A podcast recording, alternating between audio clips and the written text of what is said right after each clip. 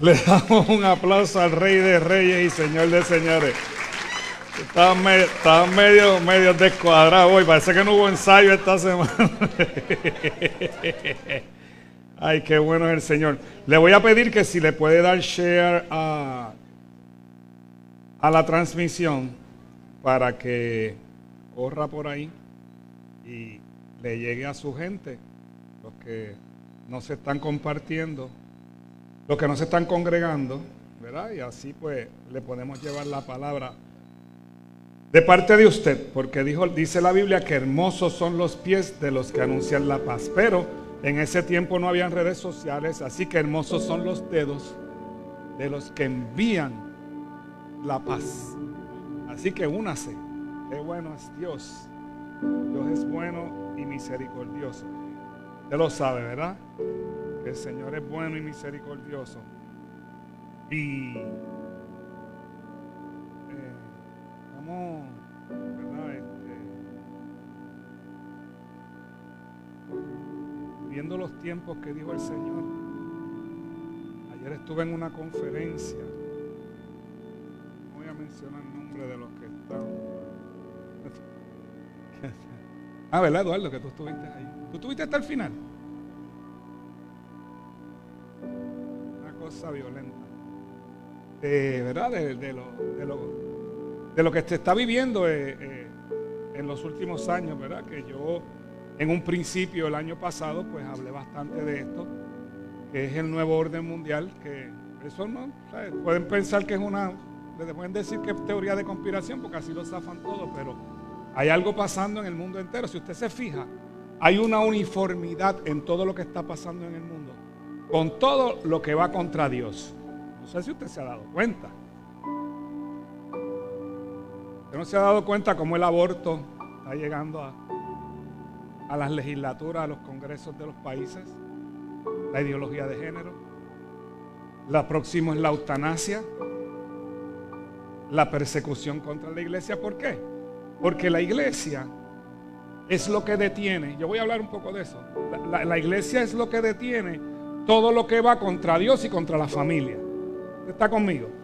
Usted no se ha dado cuenta que se están distorsionando la idea de lo que es la familia. Y la familia es la base de una sociedad. Si se destruye la familia en una sociedad, se destruye la sociedad. Mire a su alrededor y mire cómo estamos.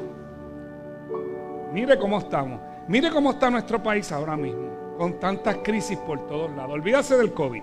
Vamos a hablar de las crisis que hay alrededor. ¿Por qué? Si Jehová no edificare la casa, en vano trabajan los edificadores. Pues ¿qué lo dice la Biblia? ¿Sabe? Lo dice la Biblia. Esto es algo que, que está establecido y que se está esperando. Y si usted no despierta y se da cuenta, la corriente se lo va a llevar. Y por eso yo enfatizo tanto, porque yo pretendo que la corriente no se lo lleve usted. Porque esa es mi función. ¿Ok? O sea, y me refiero a lo espiritual, porque todo esto es espiritual. Esto lo vemos en, la natura, en lo natural, pero esto es todo espiritual. Todo espiritual. Porque todo viene contra Dios. Todo viene contra todo lo que es Dios. ¿No te, has dado cuenta que cada vez se cierra más el cerco que tú puedas hablar de Dios, que si no se puede orar, que si no se puede hacer esto, si no se puede la otra? Date cuenta.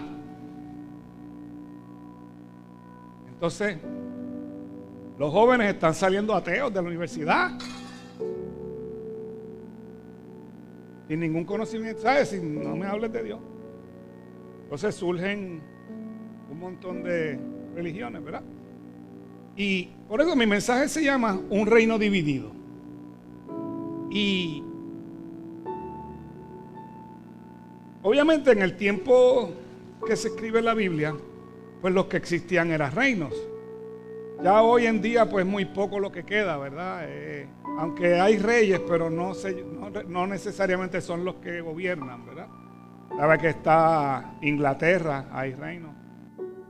Eh, en el, Oriente Medio, quedan reyes por ahí, pero España tiene un rey, pero ya no es lo que era antes, que el rey era. Y habían reyes buenos, reyes malos.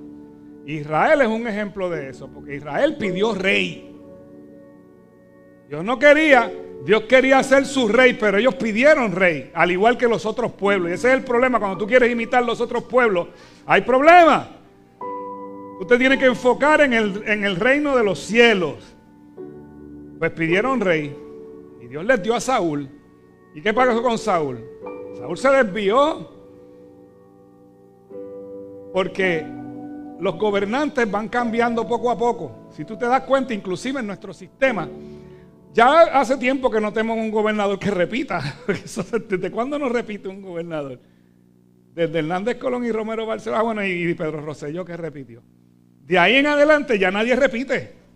¿Por qué? Pero antes, cuando estaban par de términos, ya se dañan los últimos dos años del gobierno de cualquier, de presidente o algo, se desvían, se dañan el poder, o yo no sé qué es lo que les pasa. Porque ese es el ser humano. Pero en Dios no hay variación. Dios es el mismo siempre. Dios es el mismo desde Génesis hasta Apocalipsis, el mismo, sin cambio ni variación. Pero entonces Israel fue cambiando de reyes y de reyes y así era así. Hasta que terminó dividido en un momento dado en Israel del norte y el sur. El sur eran Judá y Benjamín. Y todas las otras diez tribus eran el, reino del norte. Y se pasaban hasta que David los unificó, pero después se volvió un desbarajuste total. Hasta que fueron llevados en cautiverio.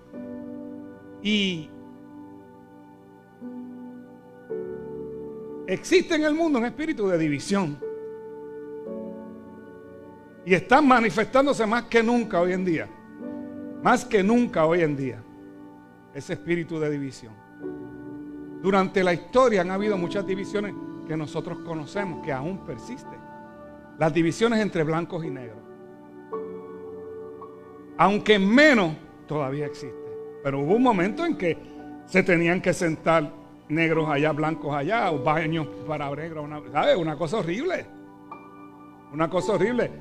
El Tribunal Supremo llegó a decir que el negro no era un humano. El Tribunal Supremo, sí, el de Estados Unidos, ese mismo. El país de la libertad. Entre ricos y pobres. ¿Existe todavía? Entre religiones. Cada rato sale una religión. ¿Te acuerdas que una de las últimas que salió fue la del bollo de espagueti? ¿Te acuerdas de eso? Era un reguerete de espagueti así. Si yo, yo fui a, Guapa a, hablar de esto con uno de los del espagueti.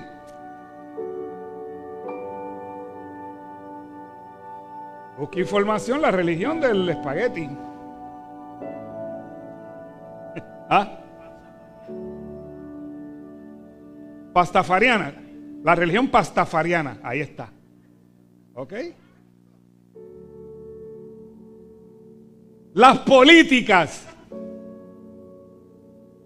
Las tribus rojas, azules, verdes y ahora hay más colores todavía. Y dividen familias. Y en muchas de estas, divisiones ha habido persecución. Y ahora hay otra. Los que sí y los que no. Y se está creando una división. Los otros días agredieron a una señora en un lugar. Eso lo tenemos que acabar. Y nosotros, por lo menos esta iglesia, que es la que yo soy responsable, tiene que analizar esto y entrar en razón en esto. Yo, yo, bueno, yo creo que aquí todo el mundo está claro de que respetamos las decisiones de todo el mundo. Pero no podemos crear división. No podemos crear división. Porque se está diciendo por todos lados que eres irresponsable, que eres esto. Pues tú esto está mal. Porque entonces me llenas mi corazón y mi mente a mí de que cuando yo te vea, ¿qué hacían con los negros? Eso mismo. Y cuando entonces veían un negro, había que atacarlo, había que quemarlo. Lo mismo en la religión. En los países que ser cristiano es un delito. Vete a China. para que veas. Porque el gobierno dice, esos, no. Hay que perseguirlos. Y el que esté en la calle igual. Y hay que tener cuidado. Nosotros como cristianos no podemos caer en eso. Y la iglesia desgraciadamente está cayendo en eso. Pero nosotros no. Nosotros vamos a hacer la diferencia. Nosotros vamos a hacer la diferencia.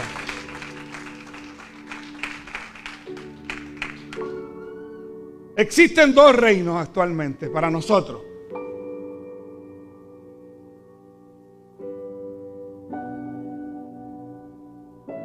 Uno de ellos es el reino de los cielos.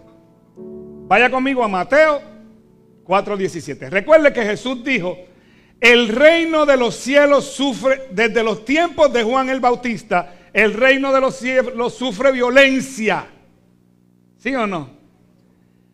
Pero solo los violentos lo arrebatan. Ese fue el llamado de Jesús. Ese fue el llamado de Jesús. Mateo 4:17. A partir de entonces Jesús comenzó a predicar, arrepiéntanse de sus pecados y vuelvan a Dios porque el reino del cielo está cerca. En la Reina Valera dice, se ha acercado. ¿Por qué se acercó? Porque el Dios hecho hombre llegó a la tierra a traerlo y a establecer el reino de los cielos en la tierra que todavía estamos estableciendo. Se está, yo creo que usted sepa que todavía se está estableciendo. Todavía se está estableciendo. Hay una frase que usted la debe haber escuchado muchas veces, que se le atribuye a Julio César y la usó Napoleón. Un reino dividido no permanece. Napoleón dijo, divide y vencerás. Pero Jesús lo había dicho primero.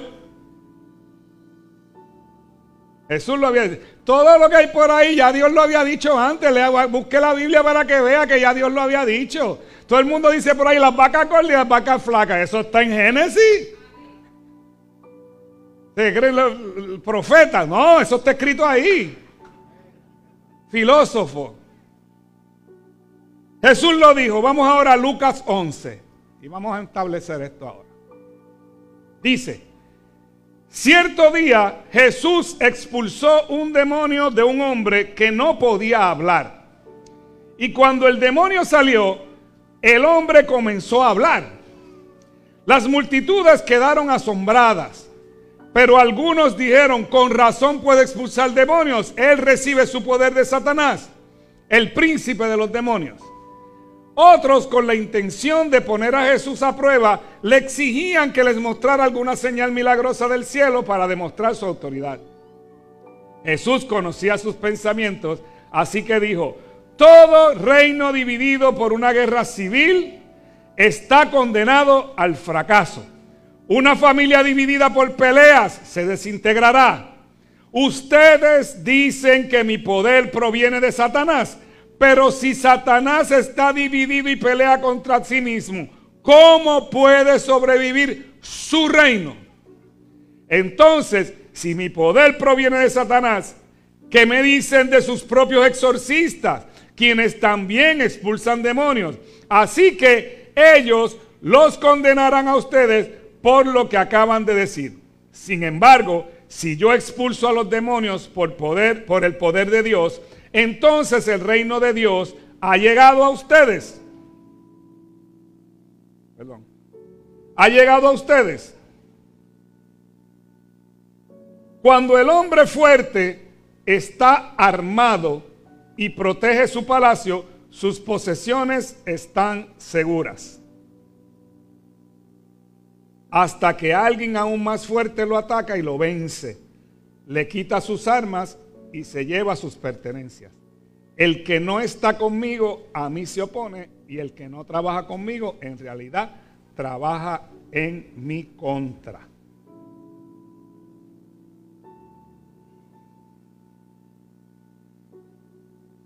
Otro reino. ¿Se acuerda que Jesús dijo, Se ha acercado el reino. Pero hay un reino que es el de Satanás. ¿Tú viste que lo dijo ahí? ¿O no, no te diste cuenta cuando yo lo dije? Vamos a decírtelo de nuevo. Pero si Satanás está dividido, pelea contra sí. No, ahí es que no es que dice de su reino. Ya, ahora no lo encuentro. Pero él dice, ¿cómo va a poder prevalecer su reino? Hablándole a Satanás. O sea, que está el reino de los cielos y el reino de las tinieblas, que opera. El 18.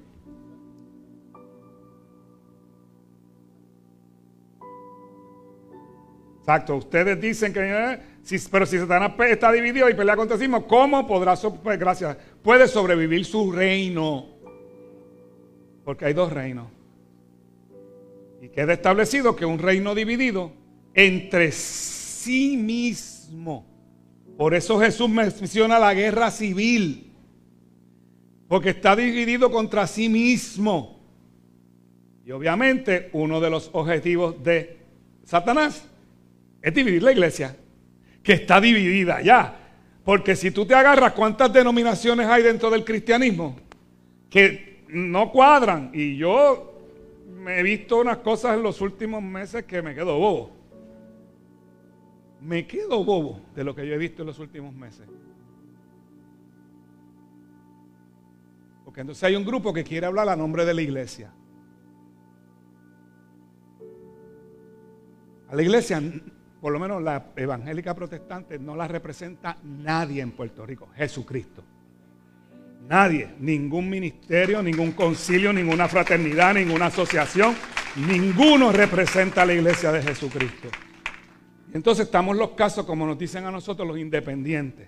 Cuando a mí me dice, ustedes son independientes, yo, no, ¿y de qué concilio? No, nosotros somos dependientes de Dios totalmente. Independientes no podemos ser, nosotros sí que somos dependientes de Dios. Sin Él no podemos caminar.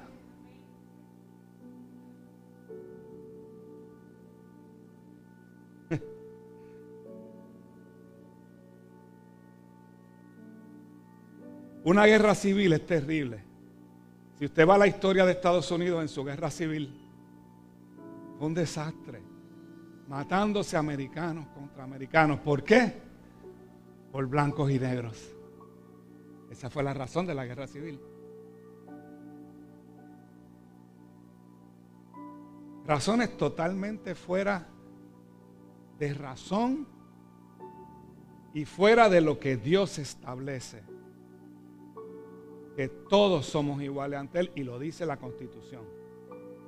Todos somos iguales. Pablo escribió, ya no, ya no se trata de griego ni de judío ni de, ni de, ni de nada, se trata de uno. No me quiero adelantar. En las luchas y en las divisiones, la lucha es constante y no para. No para. No para. Y generalmente el propósito de la lucha es la iglesia. Analízalo para que veas. Y todo lo que está pasando alrededor ahora del mundo y toda esta locura que se quiere imponer en todos lados del mundo, en todos los aspectos, porque hay un montón de cosas, no me refiero a nada en específico. Todo lo que se pretende establecer todo va contra, lo que es Dios y contra la iglesia, porque la idea es acabar con la iglesia. Si usted se fijó en Estados Unidos, algunos estados, durante el lockdown, no le permitían a las iglesias tener más de 10 personas. Iglesias de 10 mil sillas, 100 personas. Pero el supermercado estaba lleno. Los casinos abiertos y las discotecas abiertas y la iglesia no.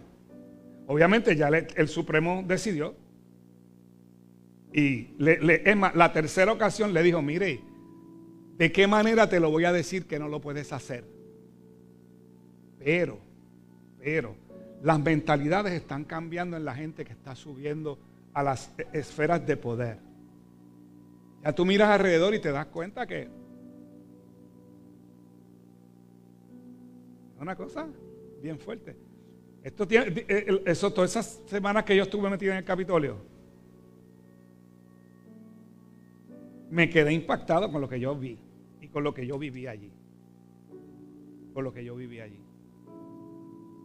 Viendo dónde están las mentes, que no les importa niños, no les importa nada. Y a veces pienso, pero si tienen hijos, esto le puede tocar a los hijos de ellos. O piensan que esto no le va a tocar a los hijos. ¿Te acuerdas que te dice el término los otros días de escupir para arriba? Puedes escupir para arriba. Inténtalo cuando llegues a tu casa. Escupe para arriba. Sí, para que puedas entender lo que yo quiero decir. ¿Quién cuando chiquito lo intentó? Yo lo intenté varias veces. ¿Alguien lo intentó? Nadie se atreve a levantar la mano. Yo sí, hay unos valientes, seguro. Yo, me yo lo hice varias veces. Varias veces. A ver si me escapaba y nunca pude.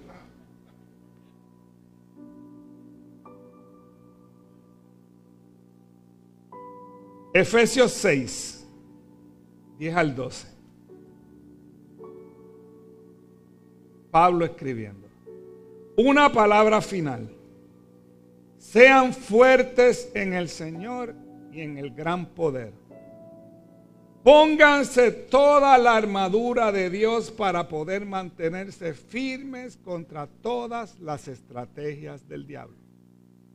Pues no luchamos contra enemigos de carne y hueso, sino contra gobernadores malignos y autoridades del mundo invisible, con fuerzas poderosas desde, este mundo tenebroso y contra espíritus malignos de los lugares celestiales.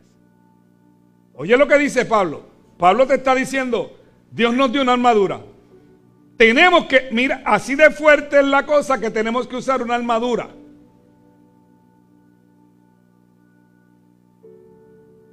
No luchamos contra enemigos de carne y hueso. ¿Estás entendiendo? Nuestra lucha no es con el hermano, ni la hermana, ni el que está afuera, ni el vecino, ni la familia, ni el gobernante. Nuestra lucha no es contra ellos. Nuestra lucha es contra el mundo espiritual de las tinieblas. Y si nosotros no logramos entender esto, nos vamos a entretener luchando con lo que no debemos, nos vamos a dividir y divide y vencerás. Si no lo entendemos. Tiene que enfocarse en lo correcto. Tiene que enfocarse en el lugar que es. Su lucha es contra fuerzas poderosas de este mundo tenebroso y contra espíritus malignos de los lugares celestiales. Y si entonces usted cree que no existen los demonios, no debe estar aquí en la iglesia. ¿En serio? ¿Pero y para qué? ¿Para qué? ¿Creíste en vano? Nosotros estamos aquí porque esto es lo que nos sostiene. Esto es lo que nos mantiene firme. Confiamos en el Espíritu Santo de Dios que nos da la armadura que está descrita en Gálatas. Vaya y vea la armadura que cubre todas las áreas del cuerpo, la cabeza, todo, el corazón, el pecho, todo. El campo de batalla es tu mente. Y si permites que tu mente se vaya conforme a lo que el diablo va a estar metiendo, intenta meter todo el día. Ay, pero pastor, yo, yo soy cristiano. Sí, peor todavía. Cuando estabas en el mundo del diablo, tú no le importaba. Pavilla, tú estabas, tú eras una sucursal del igual que yo en el mundo. Hoy no. Hoy somos un peligro para Él, porque cada persona que llega aquí y se reconcilia con el Señor es una alma que perdió el diablo y un alma que ganó para salvación el Señor. Por eso estamos aquí. Por eso estamos aquí. Pero tenemos que estar unidos. Con nuestras diferencias unidos respetándose los unos a los otros, respetando el que no cree también. A ese es el más que tienes que amar. A ese es el más que tienes que amar. Al que no cree. Al que no cree. O cuando Jesús se, se, se, encontró con la mujer samaritana allí en el pozo. ¿La condenó? ¿O la amó? Cinco maridos has tenido y el que tienes no es tu marido.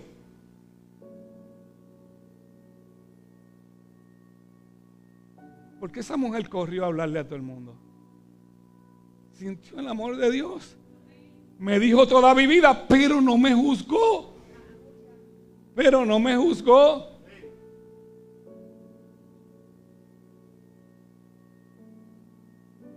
Segunda de Corintios 4, versículo, versículo 4.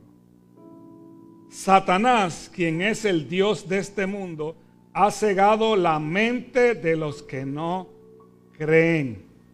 Son incapaces de ver la gloria, la gloriosa luz de la buena noticia. No entienden este mensaje acerca de la gloria de Cristo, quien es la imagen exacta de Dios. Hermano, tienes que entender esto.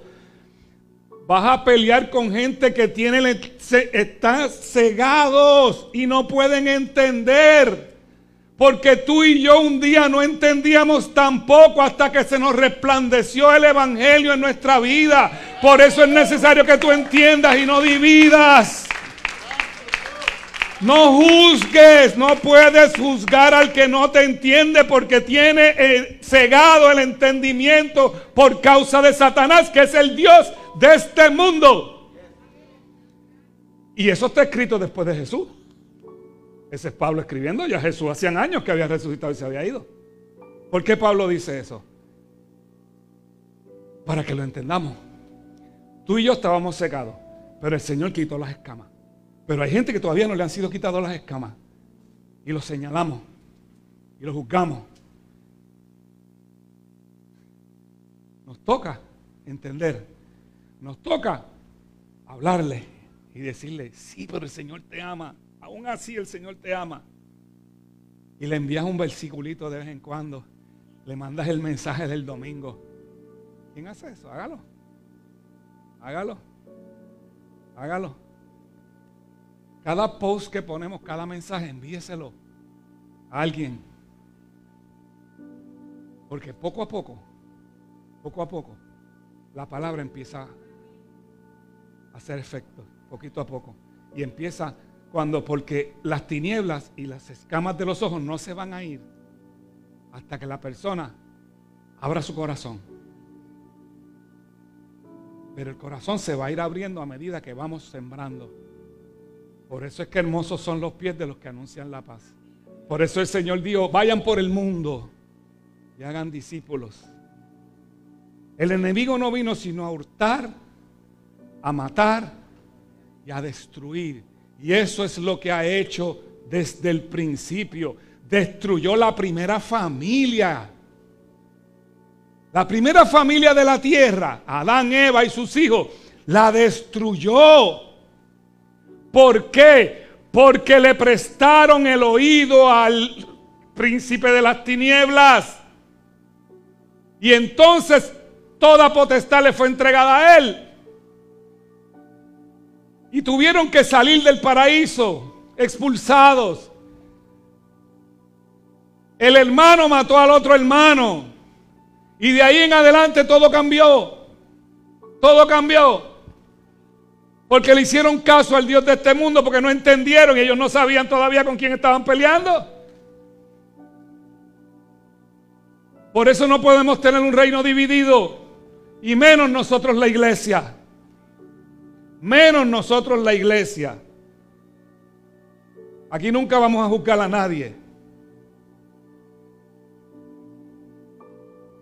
En la nueva división no le vamos a preguntar a nadie. Aquí no le hemos preguntado a nadie si sí o si no. Si te la pusiste o no te la pusiste. Eso no lo vamos a hacer. Respetamos a todo el mundo. Y lo seguimos amando a cualquiera porque no vamos a crear división. La división que se está creando allá afuera, horrible. Que el gobierno está siendo partícipe, pero la iglesia, parte de la iglesia, está siendo partícipe también.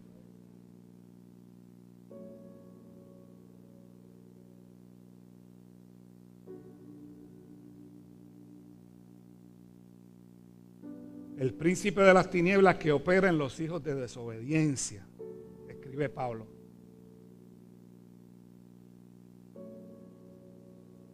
Hay familias divididas por diferentes razones.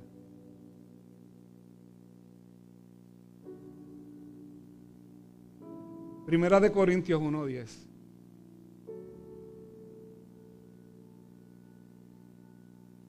Amados hermanos, les ruego que por la autoridad de nuestro Señor Jesucristo, que vivan en armonía los unos con los otros, que no haya divisiones en la iglesia. Por el contrario, sean todos de un mismo parecer, unidos en pensamiento y propósito. En el propósito de la iglesia. Que es amar al Señor con todo tu corazón, con toda tu mente, con todo tu espíritu. Pero también nos pide que amemos a nuestro prójimo como a nosotros mismos. Y eso como que no cala por ahí en muchos sitios. Yo amo a Dios, pero amar al prójimo. Y una de las formas de amar al prójimo es respetar. Si es rojo, azul, verde, tienes que amarlo igual. Cada cual tiene el derecho a pensar como quiere. Si es de los yankees, ya, eso tienes que hablar con tu pastor. Pero, pero tú sabes, yo puedo entender, ¿entiendes? Pero tienes que amar a los yankees igual. Igual que amamos a los Mets, a los Borimets. Amar a Lebron igual, tienes que amarlo.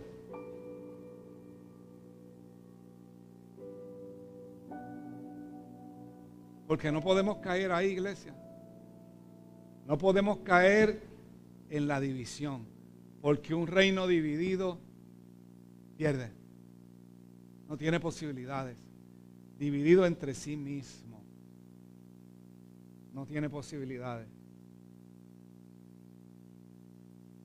En estas Olimpiadas, siempre en las Olimpiadas vemos, ¿verdad? Desde el punto de vista nuestro, como cristianos, vemos eh, eventos bien bonitos, ¿verdad? Como la que ganó, que no recuerdo la carrera, ella dijo, yo corro para Cristo. Y eso corrió por todos lados.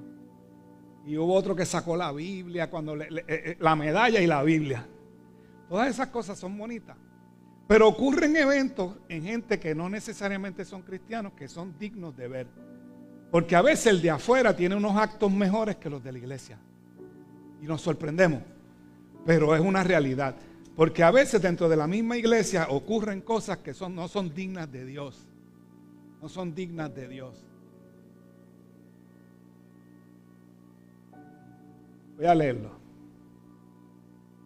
Una increíble final olímpica de salto de altura en Tokio 2020 terminó con Mutaz Esa Barchim de Qatar y Gianmarco Tamberi de Italia obteniendo medallas de oro.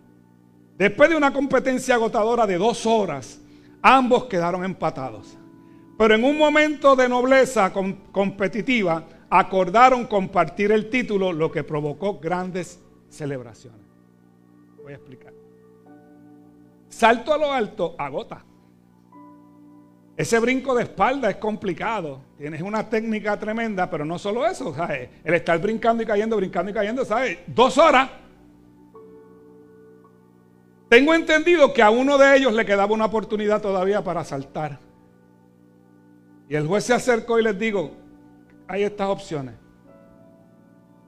O el último salto te puede dar la victoria o ¿Podemos compartir el premio? Sí. Ah, pues vamos a compartirlo. Pero el evento lindo fue cuando se treparon en el podio los dos.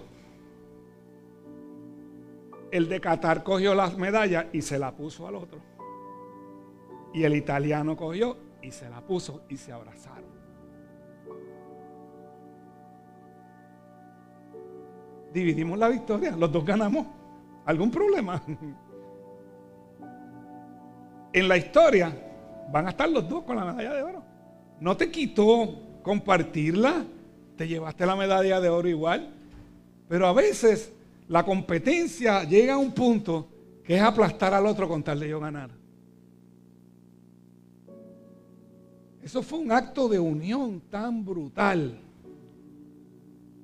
Tan brutal.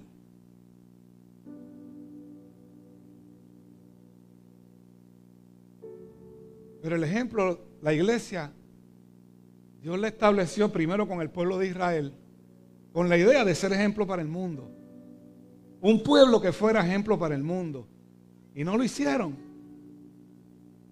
No fueron un ejemplo para el mundo. Pues entonces Dios levanta a la iglesia. Y en el camino se ha dividido tanto. Adventistas, eh, metodistas, luteranos, eh, qué sé yo, discípulos, bautistas, todo para un solo Dios.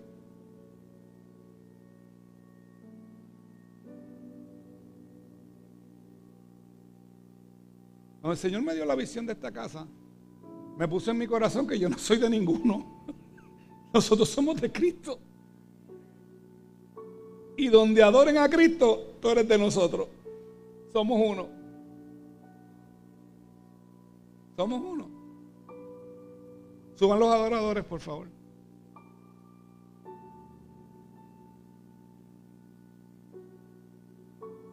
Hermano, estamos viviendo tiempos difíciles. No podemos ser parte de lo que está creando la dificultad. Hasta el día de hoy, hermano, la ideología de género se ha metido en todos Latinoamérica. Y aquí no ha podido. ¿Tú sabes por qué? Por una iglesia parada de frente. En esta marcha que tenemos el día 14, que si tú eres papá, tú eres abuelo, tú eres tío, deberías estar allí. Se ha unido tanta gente, hasta los musulmanes. Yo estoy en el comité organizador hasta los musulmanes. En la página de, la coalición Pro Vida y Familia, que quien está organizando, un grupo de ateos escribió, estamos con ustedes. Las muchachas que están recogiendo firmas, me estaba diciendo el otro día que de la comunidad LGBT, están yendo a firmar diciendo no estamos de acuerdo que toquen los niños. ¿Qué va a pasar con un momento de unidad como este? va a estar repleto. Pero todo, todo el mundo es importante. Está la lista allí para la guagua. Necesitamos saber cuántos. Y anotamos allí la guagua y hacemos, alquilamos una guagua para que sujéis la guía. Y llegamos allí, volvemos y usted no tiene problema de estacionamiento. Usted simplemente se baja. Pero usted está entendiendo lo que le está diciendo en el momento que estamos viviendo. Un momento de unidad, un momento de unidad. Más de 50 organizaciones que la gente que llevan años en esto me dijeron, es la primera vez que tantos grupos se unen. Porque un reino dividido no prevalece. Pero un reino unido, no hay quien lo detenga, ni quien lo derrote, ni quien se pueda meter ahí. Cuando Nehemías recibió el llamado de ir a, restaurar Jerusalén, cuando él llegó, todo el, muro, toda la muralla alrededor de, Jerusalén estaba toda destruida, quemada. ¿Y tú sabes cuál fue la, la idea de Nehemías? Ir a todas las personas que vivían alrededor de la, de la muralla y decirle, tú puedes restaurarla de frente a tu casa, Tú puedes restaurarla de frente a tu casa. Tú puedes restaurarla de frente a tu casa. Tú puedes restaurarla. Y cuando viniste a ver la restaurante completa, cada uno haciendo lo, que le tenía frente de él. Si cada uno levantamos una muralla frente, sobre todo lo que el enemigo quiere hacer, las puertas del Hades no van a prevalecer contra la iglesia de Jesucristo. La iglesia, las puertas del Hades no van a prevalecer sobre la iglesia de Jesucristo. Somos uno. Te voy a leer lo último.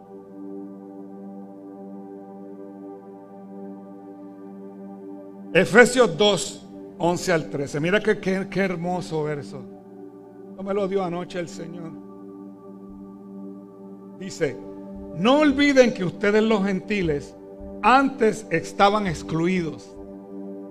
Eran llamados paganos incircuncisos por los judíos. quienes estaban orgullosos de la circuncisión, aun cuando esa práctica solo afectaba a su cuerpo, no su corazón. En esos tiempos ustedes vivían apartados de Cristo. No se les permitía ser ciudadanos de Israel y no conocían las promesas del pacto que Dios había hecho con, con ellos. Ustedes vivían en este mundo sin Dios y sin esperanza. Pero ahora han sido unidos a Cristo Jesús. Antes estaban muy lejos de Dios, pero ahora fueron acercados por medio de la sangre de Cristo. Ahora somos uno en Cristo. Uno en Cristo. Y así tenemos que vivir. Uno en Cristo. Y aún el que no conoce al Señor todavía, esa sangre lo puede acercar. Dice ahí, nosotros fuimos acercados por medio de la sangre de Cristo. Pues todo el mundo tiene el mismo derecho que está allá afuera a ser acercado por la, por la sangre de Cristo. Podemos diferir en muchas cosas. Pero la sangre de Cristo nos tiene que unir. Y nosotros que estamos aquí unidos en la sangre de Cristo, no vamos a permitir divisiones. No podemos ser parte de las divisiones, porque un reino dividido entre sí no prevalece. Y el enemigo tiene la misma estrategia que Napoleón, divide y vencerás. Y si sigue dividiendo el pueblo, el, pueblo y sobre todo el pueblo de Cristo, no sé qué va a pasar con la iglesia. Siempre va a quedar un remanente. Siempre va a quedar un remanente. Siempre vamos a quedar un remanente. Yo pienso serle ese remanente. Así que no caiga en eso. ejemplo de que usted está claro de que un pueblo dividido, un reino dividido no prevalece. Y el reino de los cielos, en vez de dividirse, lo que tiene que hacer es expandirse alrededor del mundo. Y nuestro ejemplo es claro, porque la gente está mirando a ver cómo actúa. Ah, y eso que es cristiano, he escuchado esa frase. Ah, y, y eso que es cristiano, pues eso está mal. Que piensen eso. Usted filtrelo todo a través de la palabra. Si en la palabra está, usted está bien. Si en la palabra no está, hable con su pastor. Pero no permita, no permita que cosas irrelevantes totalmente creen una división. ¿Qué es irrelevante? Ser blanco negro. Dos ojos nariz, boca, los brazos. Es lo normal, ¿verdad? ¿Qué relevancia hay el de ser popular, PNP, independentista, lo que sea? ¿Qué relevancia hay?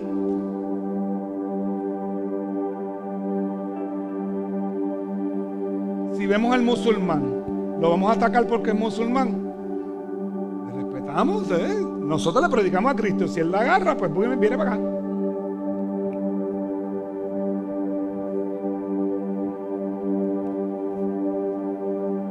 espero que usted haya entendido el mensaje.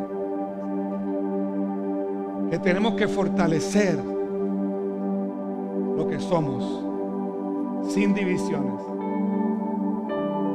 Podemos pensar diferente y nos aceptamos aún nuestras diferencias. Si no son diferencias doctrinales, pero aunque sean doctrinales, cada cual tiene que ser responsable porque la salvación es individual. Pero aún así no podemos dividir. En la marcha se va a marchar con ateos, con gente de la comunidad LGBT, con musulmanes y con gente que no va a ningún sitio, pero que en esta causa estamos juntos. ¿Y qué vamos a hacer? ¿Los vamos a juzgar? Termino con esto. Una vez, es, una, es un cuento. Una vez un soldado chino y un soldado americano ya se conocían y estaban locos por tumbarse la cabeza ambos. Hasta que un día se encuentran de frente y cuando están de frente aparece un león.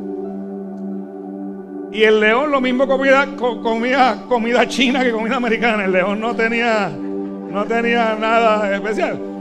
Y ellos tuvieron que entonces ponerse así de espalda Y entre los dos, buscar hasta que acabaron con el león. Porque una causa los unió. Una causa los unió. Pues nuestra causa es el amor de Dios.